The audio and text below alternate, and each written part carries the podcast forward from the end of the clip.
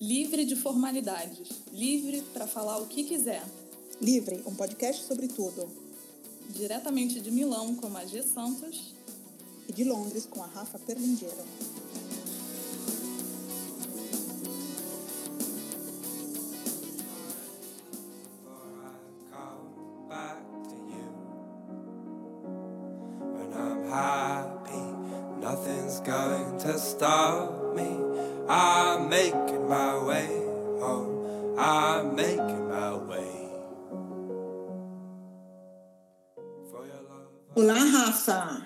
Olá, Magia. Tudo bem? Tudo ótimo. Quanto tempo que a gente não fala esse olá? Ah. Uma semana, uma semana que a gente pula pra mim. Nossa, tá parecendo Faz muito muita tempo. diferença, né? Não é? Agora que eu falei esse olá, Rafa, eu falei assim, meu Deus, parece que faz sei lá quanto tempo que a gente gravou. Mas enfim, estamos aqui. É. E quem acompanha a gente sabe que é, outro dia eu fiz um, um stories rapidinho no nosso, no nosso Instagram, dizendo que por motivos de vida corrida, minha e de Rafaela, a gente teve que pular uma, uma semana. Mas assim, porque a primavera está chegando na Europa, e quando a primavera chega, Chega o caos, os amigos, os turistas. as festas, os, os aperitivos os- e tudo. E a vida fica corrida. Mas estamos de volta com mais um episódio do Livre Podcast.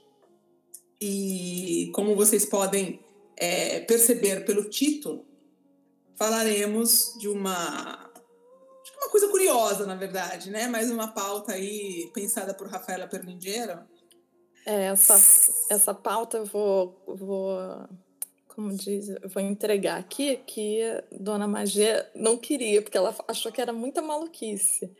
E eu concordo com ela, é muita maluquice, mas o ouvinte do livro gosta de uma maluquice. É essa a graça, então vamos. Vamos falar de síndromes de viagem, mas eu preciso confessar, realmente. Eu lembro que eu estava aqui e a Rafaela disse assim: Você já ouviu falar da síndrome de Jerusalém? Que é isso, Rafaela? Pessoas que vão para a Terra Santa e acham que são personagens bíblicos. Vamos falar sobre isso? Oi? Não é interessante? Não sei. É, Não sei. Ótimo. Eu acho que é estranho ainda, lendo sobre todas essas síndromes. Todas não, porque não são muitas, mas elas são engraçadas, sem querer de maneira nenhuma é, subestimar é, os sintomas e as pessoas que sofreram É, disso. tem, tem um lado engraçado e tem um lado que é um- uma pista do que, que é o nosso mundo hoje em relação à viagem. É isso que eu acho que a gente tem que enxergar em quem está ouvindo. Porque eu sei, a gente fala de viagem no- no- nos nossos trabalhos, então eu acho que pode ser muito. É um interesse grande na nossa vida, e eu tenho certeza que é- viajar é uma, um- uma, um tema de interesse para muitos ouvintes. Então, um momento reflexão sobre viagem. Claro, a gente vai fazer é, esse link, né? Como, como sempre, eu e Rafaela, antes da gente começar realmente a gravar, estávamos aqui conversando, às vezes a gente passa uma meia hora conversando e, e, e falando dessa, dessa é, necessidade de, é, de fazer esse link entre as síndromes, o episódio né, de hoje que fala das síndromes de viagem, e esse modo novo de, de, de viajar. Eu acho que aí é, nós temos assim é, também um, dois outros links com dois episódios. Um que é o episódio passado sobre as emoções, que da onde, onde nós falamos da, do Wanderlust, não é isso, Rafaela? Né? Que não é uma síndrome, né? Mas é, realmente é a definição de um desejo incontrolável de viajar. E eu me lembrei também, Rafa, é, do nosso é, episódio maravilhoso, e aí a gente tem que voltar assim várias casas, sobre um, as mulheres viajantes, né? É. O episódio número 10, então para vocês verem que realmente estamos falando de um episódio lá atrás, é, com a escritora portuguesa é, Sônia Serrano, da onde se falava das, das um, das mulheres viajantes. E ali a gente fez essa comparação do viajar antigamente e do viajar hoje, né? Que eu acho que cabe um Isso. pouco aqui. ela fala muito como, como a gente vai viajando diferente, né, ao longo do tempo. Claro. O viajante claro. do, do, do mundo do, de hoje, né, ela até se uhum. questiona se é possível viajar hoje ou se somos, se a gente é turista, porque a gente consome viagem. Isso é uma coisa que eu, eu penso muito. E, a, e essa coisa muito forte que as redes sociais colocam para gente do prazer enorme. Eu vivo para viajar. Eu, eu, apesar de trabalhar com viagem, eu tenho um pouco de pé atrás com essa coisa muito idealizada. Eu acho, não acho que viajar seja sempre uma coisa linda e maravilhosa, unicórnios cantando. Claro, claro. Paisagens idílicas e, e tem, por aí vai. Tem momentos da viagem que você só quer entrar no seu quarto e chorar um pouquinho, e, né? É, é, pode ser uma, uma, uma experiência realmente que vai além do estar ali, além é, de conhecer é, alguma coisa nova, né? É, tem bom, a questão financeira também. Também, também, que não é que não é pouca coisa. É, antes da gente entrar nas síndromes é, propriamente ditas e fazer aí as nossas fazermos as nossas é, divagações, é, eu e Rafa gostaríamos de lembrar, a gente deu essa parada aí realmente porque a vida estava corrida, mas de qualquer maneira do nosso empenho em fazer o livre e produzir o livre e tentar é, sempre é, entregar materiais curiosos, como esse, por exemplo, das síndromes de viagem, dessa pauta aí de, de maluquinha de, de, de Rafaela. É, então, lembrar da causa livre, né? Muita gente já participou, já fez, fizeram doações e agradecemos sempre as doações recebidas, as últimas também, muito obrigada. É, e lembrar que a Causa Livre é esse espaço onde as pessoas podem, né, Rafa, participarem ativamente, barra... Financeiramente, né? Financeiramente, isso. Na produção do conteúdo do livre, né?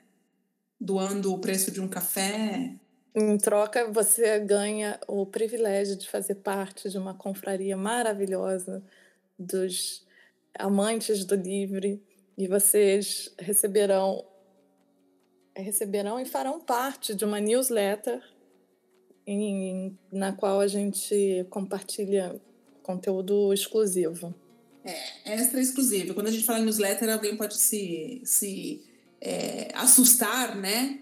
Porque é mais um e-mail. Mas ali também, assim como no Livre, a gente realmente tenta é, entregar uma coisinha a mais sobre os episódios, é, sempre que possível, de repente um vídeo, um bate-papo, né? A primeira foi é, um oi, por exemplo, e tinha o um linkzinho para um vídeo que eu e Rafa fizemos realmente é, especial é, só para essas pessoas. Então, só algumas pessoas receberam esse nosso esse nosso alô, né? É, participar é super fácil. É, no nosso blog, na, na barra lateral à direita, tem sempre o banner. Clicou ali, cai na página do PayPal, onde você pode fazer a sua doação a partir de um real.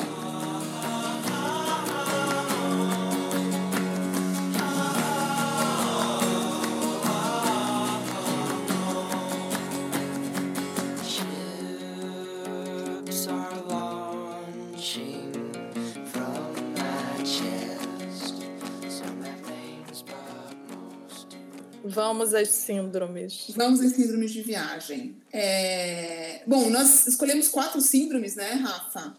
E... Todas relacionadas com viagem. Porque todas, é, todas relacionadas com viagem, tirando uma delas. É, é, tirando uma delas, todas têm nome de é, países e, e, cidades, né?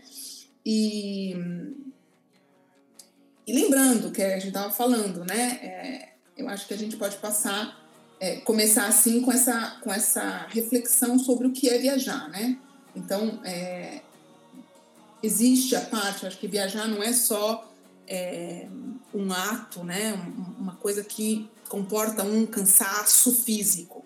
Existe isso, né? Você viaja, então você explora, você passa o dia inteiro na rua, você está exposto a, a uma série de, de coisas novas e você tem esse cansaço físico, mas também um digamos, um cansaço ou uma uma exaustão, sim, e uma, uma exigência também psicológica hum. e emotiva, né? Porque você, você é exposto, um, somente em alguns países, eu acho que mais do que outros, é, a, uma, a uma carga de, de, de, de, cultura diferente muito grande. Né? Sim, inclusive é interessante você ter falado isso, porque é, um, os, entre os fatores que eles aventam, aventam para essas síndromes né, de viagens, esses mal de voyage, para ser bem chique e besta, é, o, é essa barreira cultural, a barreira da língua também, uhum. que às vezes torna impossível é, a interação no lugar, né? Uhum. Uhum. A exaustão, que, que a gente já falou, a barreira cultural.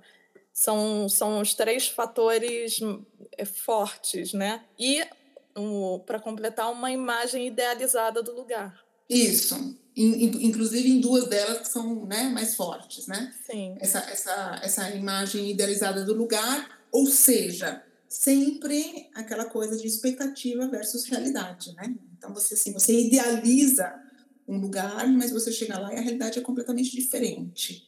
É, a perda da referência também, né? Em, em alguns países, eu acho assim, a Rafaela pode falar melhor, é, é, um país que eu, pelo menos uma cidade, não sei se o país inteiro, mas que eu gostaria de conhecer, né? No Japão é Tóquio, mas eu acho que um, um ocidental realmente pode chegar ali e meio que surtar, né? Assim, porque você perde as suas referências.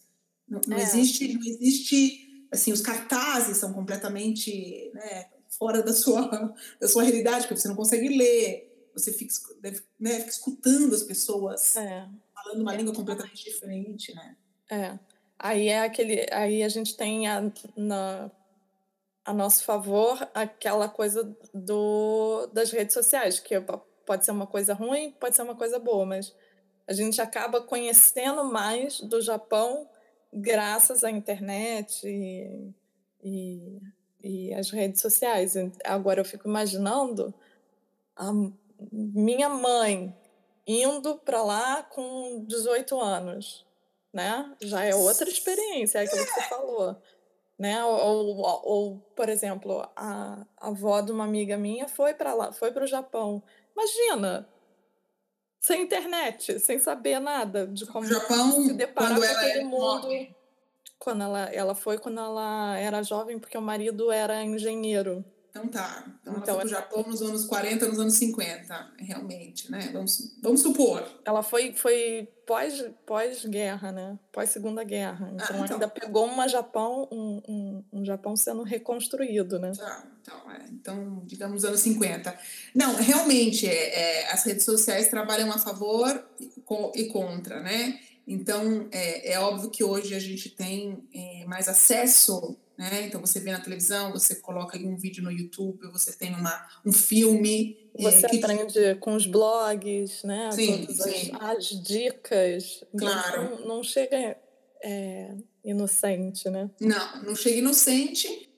Não existe uma síndrome do Japão e nem os, de os, os, os paradigmas sociais, eles são cheios de protocolos. Então, se você for de alguma maneira, eu senti que como se de alguma maneira eu tivesse sido introduzida a um meio japonês, porque como a, o Alexandre foi para lá para trabalhar, então a gente tinha algumas reuniões sociais e tal. Uhum. É muito, eu, eu sentia que eu fazia tudo errado o tempo inteiro. Eu entrava no carro na ordem errada, porque tem ordem para entrar no carro. É, enfim, na hora de comer, todos aqueles protocolos do como você pega a comida. Ai, só de lembrar já, dava, já é um cansaço, né? É, atenção, né? Porque você fica o tempo todo se policiando, né? Você fica o tempo todo se policiando. E, e me diz uma coisa, antes da gente entrar nas síndromes.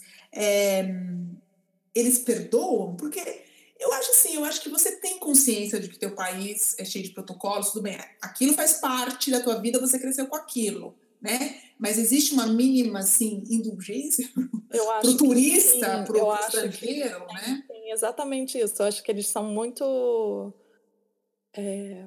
qual é a palavra, Magia?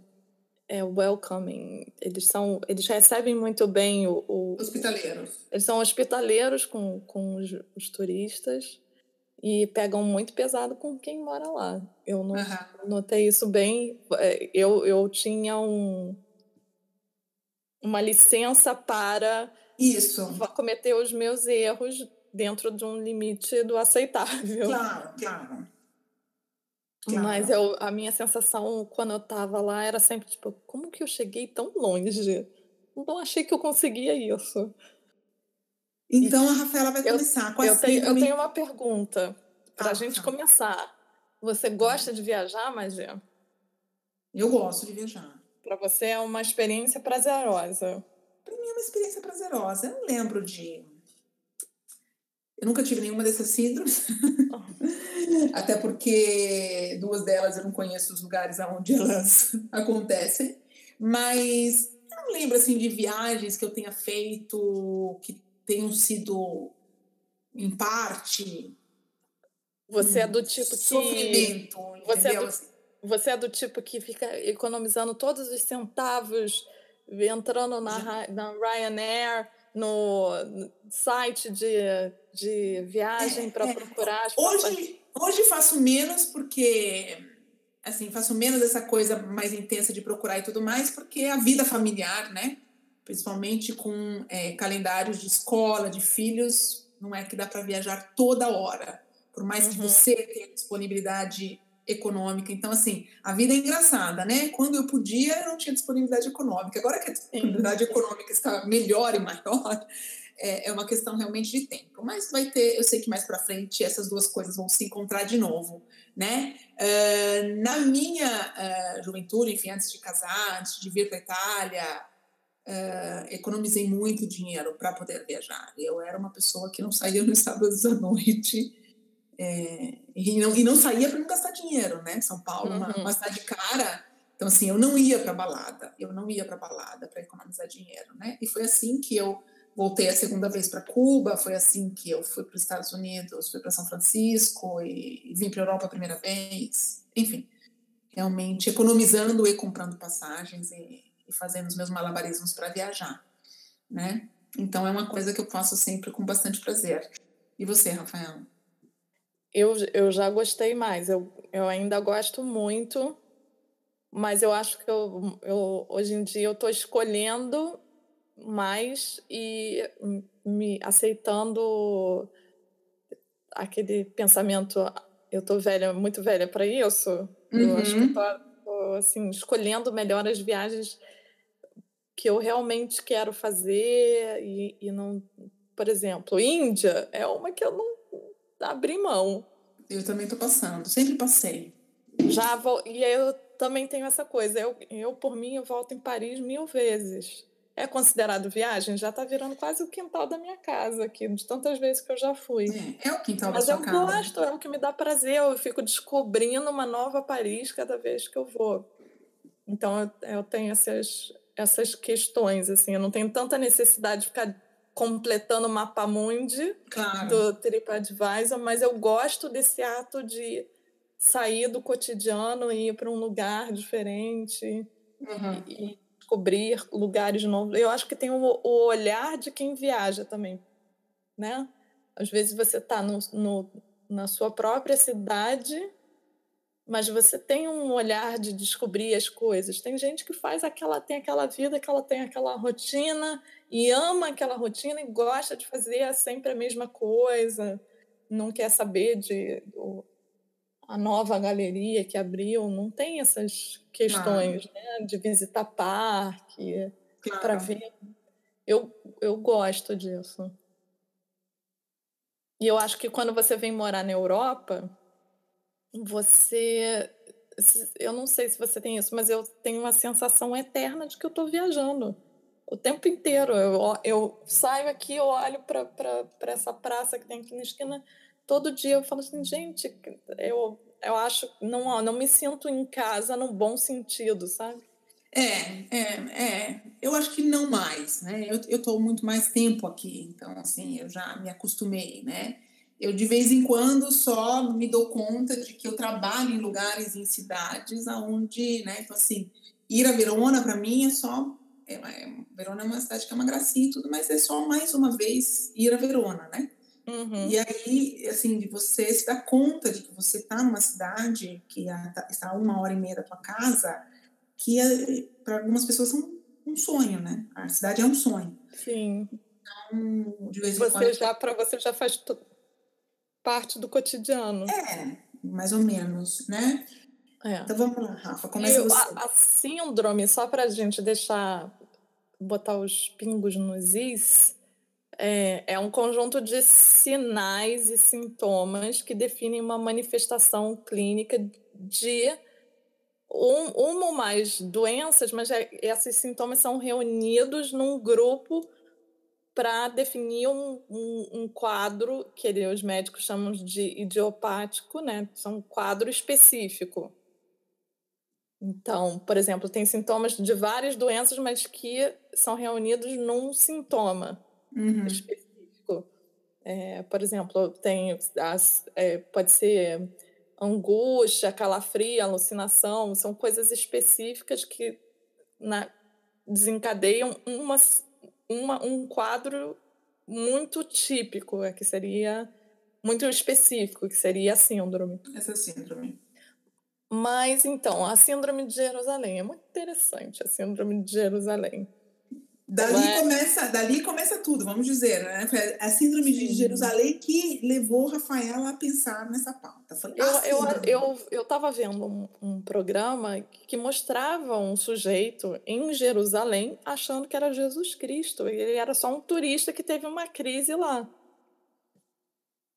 E eu fiquei intrigada com aquilo. Imagina você junta o seu dinheiro, vou fazer uma viagem para Jerusalém e de repente você chega lá e você acha que você é Jesus Cristo? Aí eu, aí eu, eu, fui, eu fui pesquisar para ver o que, que é. E a, a síndrome de, de Jerusalém é um, é um fenômeno que acontece, é, que acomete pessoas que já têm tendências é, a, obsessivas com relações com relação às temáticas religiosas e elas têm têm surtos. Elas às vezes acham que elas estão escutando vozes de santos e, enfim, o, mas é sempre ligado a uma, uma, a uma questão religiosa. Claro. Isso é o que define. E aí eu até achei uma matéria que eu vou botar no post e ela e é nessa matéria que é da BBC do Brasil uhum. diz que essa síndrome de Jerusalém acomete uma centena de pessoas por ano. Então significa que 100 pessoas por ano vão visitar algum lugar, algum destino religioso e vão ser acometidas por essa síndrome. É, não precisa ser só Jerusalém, né? A síndrome não. chamada síndrome de Jerusalém, mas você pode ter em Fátima, por exemplo. Você pode ter em outros lugares de, de peregrinação, né? Isso. Em Roma, ou enfim. E o, o, o, o, o fator de ligação entre essas pessoas que passam por essa síndrome também, que é uma coisa que às vezes quando você lê só no Wikipedia você não vai ver, mas é um fator, é que todas elas estão passando por um processo de redenção iminente. Elas estão em busca de uma redenção, elas estão num. É... Como eu explico isso? Sim, existe já, existe já, não é o, né? Então vamos no, caso de Jerusalém, ah, eu vou fazer uma excursão na Terra Santa. Você vai lá, uma excursão com guia e tal, você vai conhecer a Terra Santa. São pessoas que já viajam com essa né, é, em busca dessa redenção, em busca de uma é, espiritualidade, enfim, não, não, é uma viagem né, é, a fins turísticos. Você está indo para Jerusalém, você está indo para Fátima, você está indo para Lourdes, né, vocês imaginem, entendeu? É, Aparecida, isso. Eu estou falando aqui, eu não Será que alguém Aparecida, fazer uma viagem para Aparecida já teve um negócio desse? Não sei, mas né? Porque é, é aquela coisa muito assim, você pode, né? É que Aparecida eu não conheço, mas eu acho que é só a Basílica praticamente, a cidade, né? Por exemplo, Jerusalém também não conheço, mas deve ser uma cidade extremamente forte, né? Lembrando que é a cidade símbolo de três religiões, as três principais religiões, praticamente, né? Do, do, do aqui do Ocidente Oriente, essa parte do, do Médio Oriente, né? Então, uhum. assim, cristianismo, muçulmanos, é, hebreus, né? Cristãos, muçulmanos, hebreus. Então, a, a carga ali, imagina a. Eu acho que o próprio eu não sou mística, mas deve ser uma cidade assim com uma atmosfera extremamente. Essa, todos aqueles lugares que faziam parte do seu imaginário durante tanto tempo, de repente não, você está vendo ali é, de maneira concreta. Que, sim, sim. E que tem um, um, uma carga histórica muito grande, né? É, eu acho que é, é um mergulho no, na sua própria. Né, é como se fosse um palco para sua. Claro, claro. Então, assim, não por nada, porque eu realmente não conheço a Aparecida, mas você vai a uma cidadezinha pequena no interior de São Paulo, onde você tem uma basílica muito grande. Né? Por mais que tá, ok, a Santinha apareceu ali e tal, tudo mais, ok. Agora, a Terra Santa é a Terra Santa. Você imagina. É, Jerusalém deve né? ser impressionante. É, o, é o que você cre... imagina uma pessoa que cresceu lendo a Bíblia, não é verdade? Visitar esses lugares. Não é verdade, né? Ou para um judeu também, enfim, e tem a parte. Para é, mim já seria interessante com, pelo valor histórico, mas imagina se você tem uma relação afetiva e religiosa com esses lugares. Né? Não é verdade? Então, assim, é, é, é, mais ou menos. Eu passei, por exemplo, eu passei por Atenas muito rápido, mas eu lembro que quando. Muito rápido mesmo, eu passei horas por Atenas, porque era, era uma parada, um cruzeiro que eu fiz. Mas quando eu fui à Acrópole subir e eu tava ali, e eu. E assim, foi um flash na minha cabeça, tipo, começamos aqui, né? Em termos de cultura ocidental. é verdade. Aquilo me. Juro. Te arrebata, aquilo, né? Sim, aquilo. É, eu, eu não, nem sou tão ligada assim na cultura grega como você, por exemplo, mas eu, sinceramente, eu senti uma coisa assim, cara, é muito tempo, é, é muita coisa, entendeu? Então, você transporta isso para essa parte religiosa, né? Sim. Então, e, é, e é muito comum nessa síndrome de Jerusalém as pessoas, quando elas entram no surto, elas acreditarem que elas têm um papel muito importante a desempenhar ali para, para ajudar é, ou Jesus Cristo, ou, ou, seja lá o santo que for, né? Uhum. No caso, em Jerusalém, né?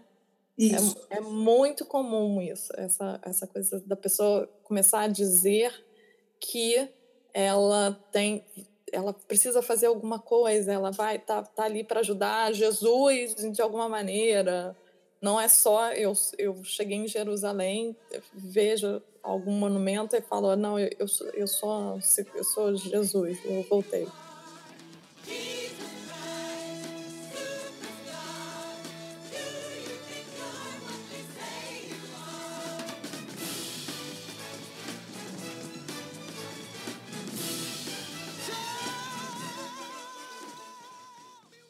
É, às vezes você é só um coadjuvante. Sim, você é só um coadjuvante, realmente. É... E conta, conta mas, é. desculpa te cortar, mas conta a história que você falou do... Do advogado? É. É, é que eu estava eu tava lendo aqui e, e, que eu queria falar. Lembrando que os sintomas, né? Então tem essa coisa assim, é, um pouco da alucinação, psicose, eu não quero falar palavras absurdas aqui, né? É, as pessoas tendem a, a, começar a se isolar, principalmente se elas estão em grupos, né? Elas tendem a se isolar e querem ficar cada vez mais sozinhas. É, tanto que eu aqui conversando com a Rafa, a gente leu, né, em mais um lugar, né, Rafa, que as, é, os guias turísticos, os guias de turismo né, em Jerusalém, eles já sabem dessa possibilidade da síndrome, então eles ficam muito ligados no, no comportamento é, dos grupos que eles guiam, né? Se a pessoa começa a se isolar, se a pessoa começa a ter essa tendência um pouco a, a, a querer se isolar, e outras coisas até um pouco mais intensas. E aí tem a, o exemplo desse advogado suíço, é, que ele chegou em Jerusalém e começou a manifestar os sintomas dessa síndrome, querendo ficar sozinho, se isolando, querendo ficar sozinho, e até o momento que ele coloca uma, uma túnica branca, né? E começa a andar pela cidade, recitando versos. Vocês precisam me dar as mãos e achar isso muito interessante. E ele começa a recitar versos bíblicos vestidos com essa túnica branca por Jerusalém. Aí eu tenho que falar uma besteira, gente. Eu que estava revendo Eu estava revendo Rock Santeiro, eu lembrei do Beato Salu. Muito bom. Não, o Beato, o Salu. Beato Salu, eu me lembro. O Beato Salu era uma coisa assim. Quem sabe o Beato Salu fosse uma. Enfim, tadinho do Beato Salu. É, mas é isso. Os sintomas podem, é, como se diz, permanecer né, é, por, por alguns dias. Geralmente, a Rafa está falando aí de gente que é, manifesta a síndrome, tem gente que chega a ser internada, vejam bem, tem gente que chega a ser internada, mas quando a pessoa volta para o país dela, de origem e tal, uma coisa. Calma, né? Então não é uma coisa que fica, ninguém vai morrer de nenhuma síndrome. Tem um caso de um jardineiro que, quando ele estava com uns 29 anos, ele era um devoto cristão daqui da Inglaterra. Ele decide ir para Jerusalém para fazer essa viagem de de religiosa e de descoberta pessoal. E acontece isso, ele some. E a, a família fica desesperada, eles botam helicópteros, cachorros, tudo para buscar. Ai, meu Deus, um jardineiro, 29 anos. E, e parece que encontram ele, e ele dizendo que ele é o braço direito de Jesus e tal. Gente. Alucinou. É muito impressionante. Eu, eu acho que. Eu sei que não é muita coisa em termos mundiais, mas 100 pessoas sofrerem dessa síndrome por ano, para mim, é muita coisa. É bastante, né? Agora vamos para a síndrome de. Vamos para a síndrome de Stendhal. Essa sou eu que vou, que vou dar uma explicada para vocês. Bom, é... síndrome de Stendhal. Esse nome Stendhal para quem é, lembra, é realmente o nome do escritor, Stendhal. Sim. Acho que mais famoso pelo é, Vermelho e Preto, né? Vermelho e Preto, é. Pelo, pelo romance Vermelho que fazendo. Você leu? Você leu? Eu só vi o filme, eu não me atrevi a ler ainda não. Tá, tá. Eu não li, não vi o filme, mas sempre ouvi falar do romance, tá? Vermelho e Preto é o o romance dele mais conhecido. Stendhal é um uh, escritor, uh, era um escritor francês, ok? Mas que uh, era ativo politicamente. Então, ele rodou um pouco aí pela Europa por conta dessa vida política, tá? Esteve na Alemanha, na época do Império é, da Prússia, e vem para a Itália é, em época pós-napoleônica, né? Então, estamos falando aí do início de 1800. Passa por Milão, fica em Milão muito tempo, cidade que ele gosta muito, adora e tal. Vive aqui por sete anos. Uh, e óbvio que, estando aqui, viaja pela, é, pela Itália, né? Ele tem é, um outro livro é, famoso, que eu não sei se é fácil de achar em, em, português, não sei se ele foi traduzido, que é o diário de viagem dele, na verdade chamado Roma, Nápoles, Florença. Ele tem um pequeno diário também sobre Milão, mas ele não podia escrever muito sobre Milão, não, porque ele tinha problemas com o governo austríaco. Mas, enfim. É, e o que, que é a síndrome é, de Stendhal? É essa perturbação, digamos, porque você fica realmente é, surpreso e perturbado com a beleza das cidades italianas, da arquitetura das cidades italianas e das obras de arte com as quais você tem contato, né? É, então, aqui fala da, da é, que a época que ele morava em Milão, o escritor prova um sentimento, um sentimento, uma sensação de como se ele tivesse bêbado. Aqui está dizendo mesmo, uhum. entendeu? É, davante a beleza onipresente. Hum? Mas o ápice dessa, dessa uh, da, da, síndrome, né, que depois vai dar o nome, é, vai, vai, vai pegar o nome dele, é quando ele vai para Florença, tá? Uhum. Enfim, praticamente é, tem a ver com a excessiva exposição às belezas italianas, seja arquitetônicas e seja é, artísticas, né? Então, é, você vê quadros como a Vênus de Botticelli, você vê os Caravaggios da vida, assim, né? Como se fossem enfim, outdoors publicitários. É. E aí eu estava dizendo para Rafa, e aqui no, no, no, no, nesse essa reportagem que eu estava lendo, realmente estava dizendo, né, é, que para quem vive na Itália, para o italiano, para quem vive na Itália, pode até ser engraçado ler uma coisa dessa. Porque você fala assim, nossa, por que a pessoa tem que ficar assim tão inebriada, né? Porque você acaba, é, óbvio, a gente que está aqui acaba se acostumando com isso. Entendeu? Então, assim, o acesso é muito fácil, não é verdade? É como eu peço para o meu marido, eu quero conhecer Portofino, faz 16 anos que eu estou aqui, e eu não conheço Portofino. E ele vira para mim e fala assim, por que você quer ir a Portofino? Portofino! ele fala assim, que deve ser minúsculo. Ele fala assim, Portofino é só uma pracinha bonitinha é, na frente do mar. É. Você está entendendo? Assim, né? Ou minha Para ele é totalmente banal. Banal, né? Então, assim, é, para o italiano, entender a síndrome de, de Stendhal deve ser tipo, ai, mas por que, que você vê as Milo, né? A, Sim, a de Milos e, e, e, tem quase um orgasmo é, histórico, cultural, artístico.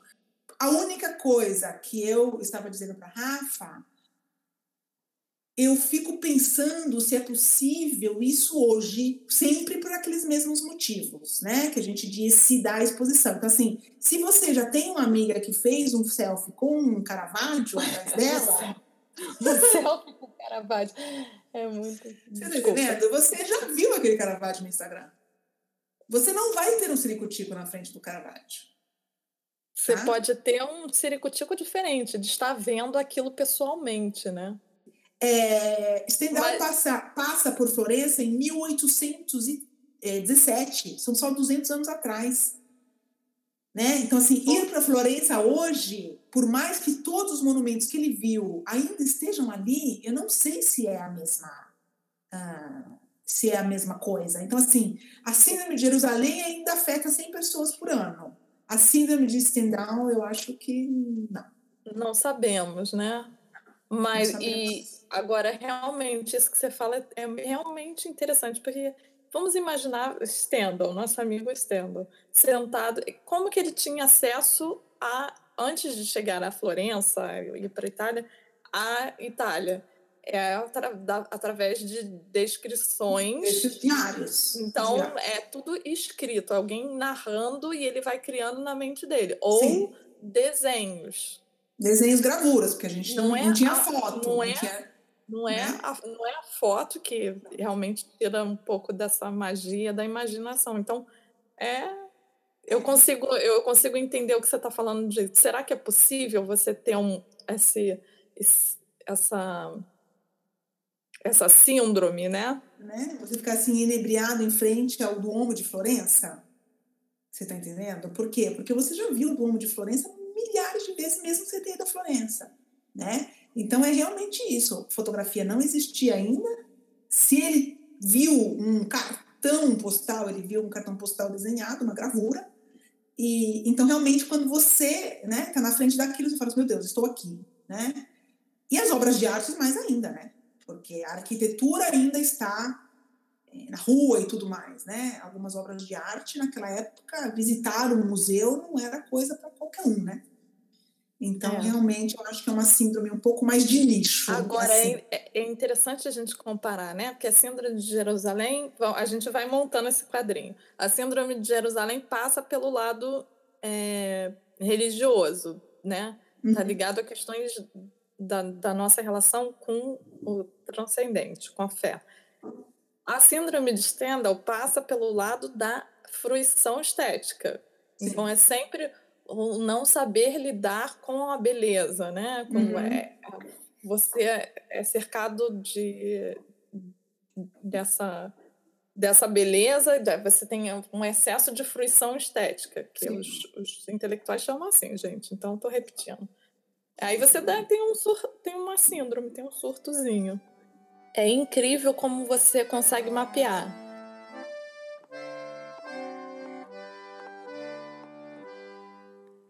Des yeux qui font baisser les miens, un rire qui se perd sous sa bouche. Voilà le portrait sans retouche de l'homme auquel j'appartiens.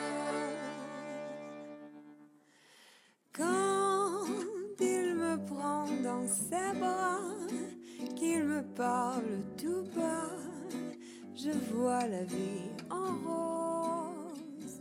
A gente vai agora seguir para as próximas duas síndromes e aí a gente vai vendo mais diferenças, né? Por exemplo, vamos entrar na síndrome de Paris. Essa é toda tua, Rafael. Ai, porque claro que tinha que existir uma síndrome de Paris, né, gente? A síndrome de Paris é um, é um distúrbio psicológico transitório, como todas essas crises que a gente viu até agora, que atingem indivíduos que visitam Paris, mas depois eles incluem outros lugares da Europa Ocidental. Então é meio como o Stendhal, só Sim. que tem uma diferença. Depois eu entendi, porque primeiro eu pensei, ah, mas é, então tá, é tudo síndrome de Stendhal. Né? São as belezas e as maravilhas da Europa. Só que, no caso da síndrome de Paris, é uma síndrome da decepção, digamos assim. Do, do, da... do, mantelamento da fantasia que você criou é. na sua cabeça. Da expectativa versus a realidade. Né? Expectativas versus, versus realidade. É, geralmente as pessoas têm muita tontura, taquicardia e é, crises de ansiedade né, muito fortes. Uhum. E tem uma coisa que me chamou a atenção. Muitas vezes elas têm sentimento de perseguição.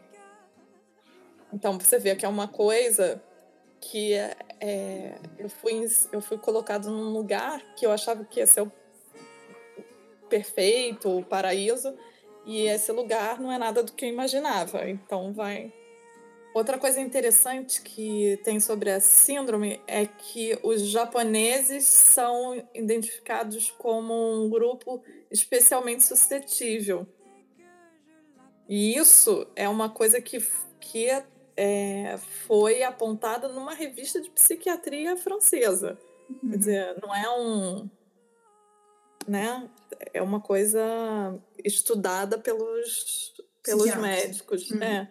E é, por que, que eles dizem que o, o, os japoneses são especialmente suscetíveis a essa síndrome de Paris? Primeiro, porque é um, uma população, e isso é verdade, porque eu me lembro quando eu cheguei em Tóquio, eu, eu me assustei com a quantidade de referência a Paris, lá de Rio, não sei o que. Enfim, eu notei que, tinha, que eles tinham uma relação com Paris diferenciada. Eles têm uma imagem muito idealizada de, de Paris. E eles imaginam assim, como se fosse um, um, uma terra de beleza, harmônica, de, de romance. E eles caem em Paris, naquele caos onde as pessoas são mal-humoradas, rabugentas. O, o, o, o, japonês fala baixo, ele é educado, ele é solícito, aí ele encontra com, com um francês que deve dar meia dúzia de patada. Por isso que é, quando eu comecei a ler sobre essa síndrome, eu, eu entendi essa coisa dos japoneses viajarem em grupo, porque deve ser muito duro você ir para um, a Europa assim sozinho ter que lidar com esse abismo, né, cultural. Hum, hum, hum, então, é isso. Uma coisa é essa imagem idealizada, outra coisa que a gente já falou nas outras no início, acho, que é a questão da diferença cultural. Isso. Que é, muito, é um gap muito grande entre uma, a cultura japonesa e a, e a francesa, né? Uhum. A cultura francesa tem muita hierarquia, tem muita formalidade. E é para um japonês, o, o francês é muito informal. Imagina se ele cai no Brasil, né? O francês pode ser informal para o para o pro, fran... pro, pro japonês. japonês é. E tem uma coisa que eles relatam que é, para o japonês o francês tem uma flutuação muito grande de humor. Eu li isso também. Frequências de humor. É. é flutuações rápidas e frequentes de humor. É. E, por último, a, a questão da barreira da língua, que é, eu acho que é bem complicado do francês para o japonês. Tem, tem uma questão assim, até das expressões idiomáticas que eles não conseguem captar. Isso. Aí isso, isso tudo vai. Você vai. Eu, eu, eu entendo essa sensação de bolha, né? Parece que daí eu entender a, uma luz na minha vida. Agora eu entendo os grupos gigantes de japoneses. Você precisa de um pequeno Japão na Europa. Você, eles deslocam no seu pequeno Japão para tornar menos doloroso. É aquilo, mas é, é, é recíproco, é o que a gente estava falando de Tóquio antes. A gente vai menos para lá do que eles vêm para cá, entendeu? Mas assim, o choque é o mesmo. Então, assim, a gente no Japão, eles no Ocidente, é isso, né? É isso. E aí, eu não sei se eu falei aqui agora, se eu tiver falado, me perdoem. Tem a questão da exaustão, porque é um tempo, você chega de viagem, tem o jet lag, você já gastou muita energia e tal, então é, você tá já num estado um pouco mais frágil. E aí junta todas, todas essas outras esses outros pontos, aí eles é. acabam sendo mais suscetíveis a essa síndrome é, de Paris. De Paris. É, aqui, é, no, no, no, no, que eu estou lendo, aqui nas informações que eu estou lendo, é, fala que a partir de 2004, a embaixada japonesa fornece uma linha de ajuda 24 horas por dia para ajudar turistas japoneses que sofrem dessa condição. Sim. Okay? A embaixada também informou, neste momento, ou seja, 2004, em média, 12 pessoas por ano sofrem da doença. A última, e é rapidinha, porque é aqui se tem menos informação, e eu acho que tem muito a ver com a síndrome de Jerusalém, é a síndrome da Índia.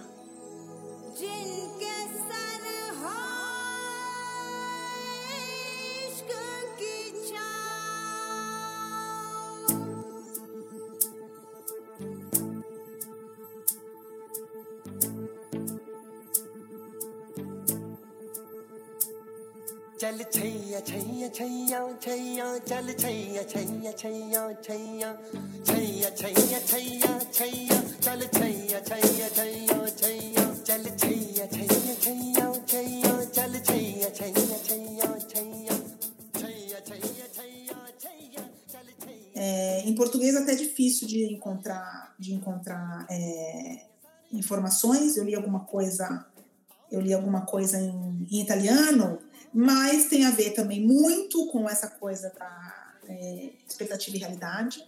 Então, assim, pessoas que vão para é um país extremamente complexo, né? Com uma pobreza muito grande. Eu não conheço a Índia, né? Então, a gente vem no Brasil, onde as diferenças sociais são muito grandes, mas eu acho que na Índia a coisa é ainda mais gritante, né? Ela está ainda muito mais exposta. Até porque tem a coisa das castas que são muito fortes, né? Na Índia, essa, essa, essa, esse convívio deve ser realmente é, muito diferente, né? Uma das coisas que se fala dessa síndrome é essa, é, como se diz, esse impacto que as pessoas têm uh, da realidade indiana, né? Uhum. Uh, então, muitos vão com essa é, com a idealização da espiritualidade, do yoga e tudo mais, e acabam caindo é, numa realidade completamente diferente de cidades enormes, caóticas, né? A gente tem que lembrar que é um dos países mais populosos do mundo, né? É... E se fala também da coisa é, ligada à espiritualidade, e aí eu e Rafa estávamos lendo uma, uma, uh, uma reportagem aqui, eu estava comentando com ela, da, da, da, da, toda a coisa mística, né, da simbologia espiritual da Índia. Então, da coisa dos, uh, dos deuses. Então, gente que começou a escutar vozes, né? Aqui a gente falava de, uma, de um jovem também, né? Os jovens parecem ser os mais influenciados pelas síndromes, né? Sim. É, aqui fala desse, desse jovem que uh, em 1900 e, é, 1994, né? Em 1994, ele tinha 20 anos, ele foi uh, internado. Ele foi internado e depois ele teve que ser.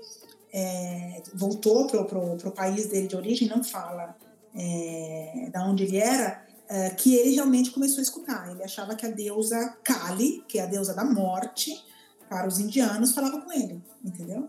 E a coisa começou a ficar realmente é, intensa, né? Então, é isso, é uma síndrome, de alguma maneira, que eu, eu acho parecida com a síndrome de Jerusalém.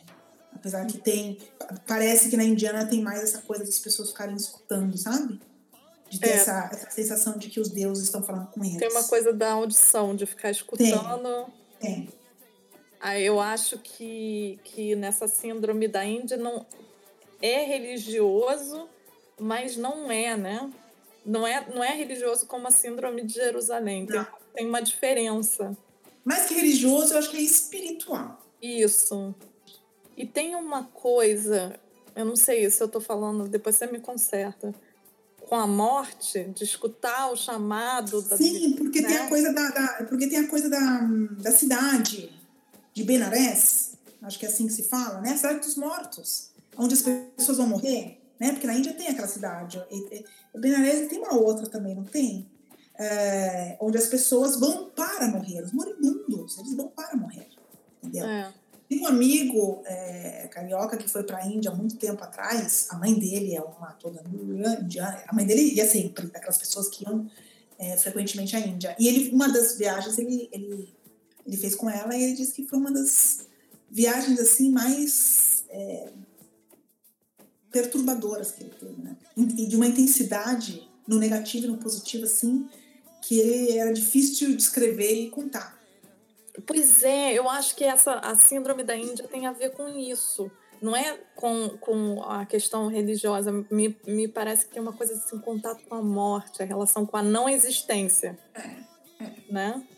Bom, quem conhece a Índia, já esteve na Índia, pode comentar aqui e, e, e contar pra gente. Mas realmente, eu acho que ali tem uma coisa é, da espiritualidade mais do que da religiosidade. Hum? Que são duas coisas diferentes, né? E dessas, nessas, dessas síndromes, é, qual, qual síndrome você teria? Não sei. Não, não sei. É uma coisa muito boa. Qual dessas síndromes você teria? Eu acho que você está mais susce- suscetível à síndrome de Stendhal. Sim, mas eu já estou imunizada. Eu, eu, eu quero ver. Eu quero conhecer Porto Você quer, Portofino, mas... Eu quero conhecer Porto Fino. E é o que eu tô te falando. Eu gosto de lembrar de vez em quando para não é, me é, ficar imunizada, né? Tem gente que às vezes, por exemplo, você sabe que eu encontro as pessoas para começar os meus tours na Praça do Omo. E aí a pessoa fala assim: ah, você já está acostumada. Sim, mas eu ainda gosto e ainda me permito e ainda me esforço de olhar para a catedral, para o Duomo de Milão e falar: é incrível. É. Você não pode deixar, entendeu? É incrível, porque é incrível, porque é uma das catedrais, pelo menos por fora, mais incríveis do mundo. E, não sei, eu não tenho vontade de conhecer a Índia, mas talvez. é, Eu não sei se eu escutaria, não, mas eu acho que seria uma, uma, uma viagem extremamente intensa para mim. Sim. Você, a síndrome de Paris, você já está imunizada também, porque você já sabe tudo o que esperar de Paris, É. mesmo que você ainda continue descobrindo Eu Paris. acho que eu, eu sou suscetível à síndrome de Stendhal. Você acha? Eu acho. Eu acho que eu, quando, quando eu- a, a única vez que eu fui para Itália, mas eu fiquei bastante tempo, eu, eu ficava e eu me lembro que eu estava com a minha mãe que estava indo pela primeira vez para a Europa, no caso a Itália, com 50 anos. E ela ficava, eu falava com ela, mãe, você tá gostando? Porque ela, ela tava quase num estado autista, né? É, é. Ela falando, ah, é muita, é, é muita coisa para mim, minha filha, é muita coisa para mim. Mas a síndrome de Stendhal fala isso, essa coisa assim, não, né? Mas é, essa coisa assim dos olhos vidrados, sabe assim? Tipo, Aham. zumbi. Ele, tem uma descrição aqui em italiano que é como se a gente escrevesse assim, que a pessoa fica assim, um zumbi, assim, tipo, pra onde que eu olho, o que, que eu vejo. Será que minha eu- mãe teve síndrome de Stendhal? Pode ser. Como eu absorvo tudo isso, né? Como eu É. absorvo isso. Então é isso. É, deixamos vocês com, com essas síndromes. Por favor, não, não tenham crises de. Não É. fiquem hipocondríacos com, essa doen com, com essas síndromes. Com esse episódio, até porque realmente são, são é, muito específicas e realmente isso acontece viajando para esses lugares, E né? quando você volta, tá tudo certo. E quando você Mas volta você não tá sumia pela, pelas viagens da vida, né? por Jerusalém com uma, com uma túnica branca. É, bom, se alguém já sentiu alguma coisinha perto disso, pode deixar nos comentários. Se alguém conhece alguém que já teve uma dessas síndromes, é, pode deixar nos comentários também. Bom, a gente vai ficando por aqui então nesse 36º é, episódio do Livre e vida primaveril permitindo, a gente volta daqui 15 dias com mais um episódio. Tchau, tchau. Tchau. Este foi mais um episódio do Livre. Continue com a gente no Instagram, no Facebook e no Twitter. E no blog, onde você encontra material extra sobre cada episódio.